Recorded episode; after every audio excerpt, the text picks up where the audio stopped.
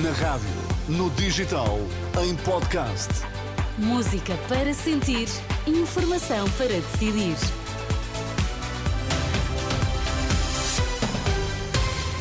Vamos saber quais as notícias que estão a marcar a atualidade. Começamos pelos títulos em destaque nesta edição da meia-noite. Montenegro acusa Ventura de dizer tudo e o seu contrário sobre a viabilização de um governo do PSD. O Futebol do Porto perdeu em Aroca e atrasa-se na corrida pelo título. Líder do PSD acusou o Chega de mudar de opinião todos os dias. No debate desta noite entre os líderes dos dois partidos, transmitido pela RTP, Luís Montenegro acusou André Ventura de dizer tudo e o seu contrário no que toca às condições para viabilizar um governo do PSD. Quem muda muitas vezes de opinião é o Dr. Ventura. O Dr. André Ventura está a acusar-me a mim de não decidir. Eu posso ser ponderado a decidir e sou, sou mesmo. Mas quando decido, sei muito bem aquilo que decido. Sei muito bem para onde é que quero ir. O André Ventura não sabe, muda de opinião quase todos os dias e depois tem esta dificuldade. Uma vez é porque quer ir para o governo, outra vez é porque quer um acordo no Parlamento, outra vez é porque nem é uma coisa nem outra. Um dia quer apresentar uma moção de rejeição, outro dia já não apresenta coisa nenhuma.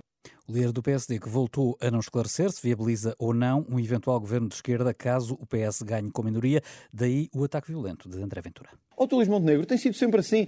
Não, sabe, a mim, não é a mim que me prejudica, nem ao Chega. Sabe quem é que está a prejudicar? É ao país. Porque está a ser o idiota útil da esquerda. Deixa-me dizer isto assim, sabe porquê? Porque a esquerda, esta é a direita que a esquerda gosta. É a direita que nunca se coliga com ninguém, que nunca terá uma maioria, e o Dr. Luís Montenegro sabe que não terá maioria nenhuma, porque as sondagens não inventam nem mentem, e então a esquerda terá André sempre... Deixa-me só dizer isto para terminar. Temos que terminar para equilibrar. E então a esquerda terá sempre a via verde aberta e a autoestrada para o poder.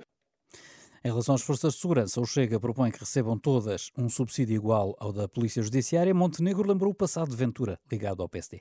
Os seus governos e os governos do PS espezinharam estes homens, humilharam-nos, tiraram-lhes o pior. Era- era quando André Ventura tiraram- andava de bandeirinha tiraram- a defendê-los. Tiraram-lhes o pior. Mas o Luís Montenegro era líder parlamentar, não era eu. E- Por isso o Luís Montenegro foi responsável por André muitos dos Ventura, direitos tirados olha, às forças de segurança. Eu vou dizer olhos Agora nos não me interrompa. Agora não me interrompa. olhos nos olhos. Portanto, Eu era o líder Luís- parlamentar o Luís Montenegro e o André Ventura acha- achava que ele devia ser líder do Mon- partido. O Luís Montenegro Lembra-se? se acha. Não, não me lembro disso.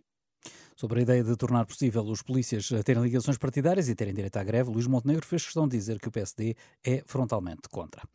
A Somincor, empresa concessionária da mina de Neves Corvo, confirma a morte do trabalhador que esteve soterrado naquele complexo mineiro, localizado no Conselho de Castro Verde, no distrito de Beja.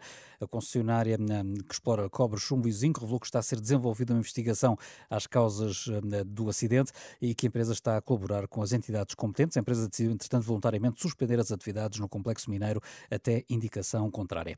Noutro acidente de trabalho, dois homens morreram esta segunda-feira quando desmontavam um andaime na fábrica da Repsol Polímeros em Sines, no distrito de Setúbal. A Renascença Fonte da GNR eh, diz que as vítimas tinham 21 e 37 anos, pertenciam a uma empresa prestadora de serviços, eram ambas de nacionalidade brasileira. O ministro dos Negócios Estrangeiros francês considera que o Bloco Europeu precisa de um segundo, um segundo seguro de vida, não como substituto ou contra a NATO, mas em complemento da Aliança Atlântica. Declarações numa conferência de imprensa conjunta com os homólogos alemão e polaco. O chefe, do chefe da diplomacia francesa insiste na necessidade de construir uma indústria da defesa própria, europeia, perante a possibilidade do ex-presidente e atual pré-candidato presidencial republicano Donald Trump poder regressar à Casa Branca.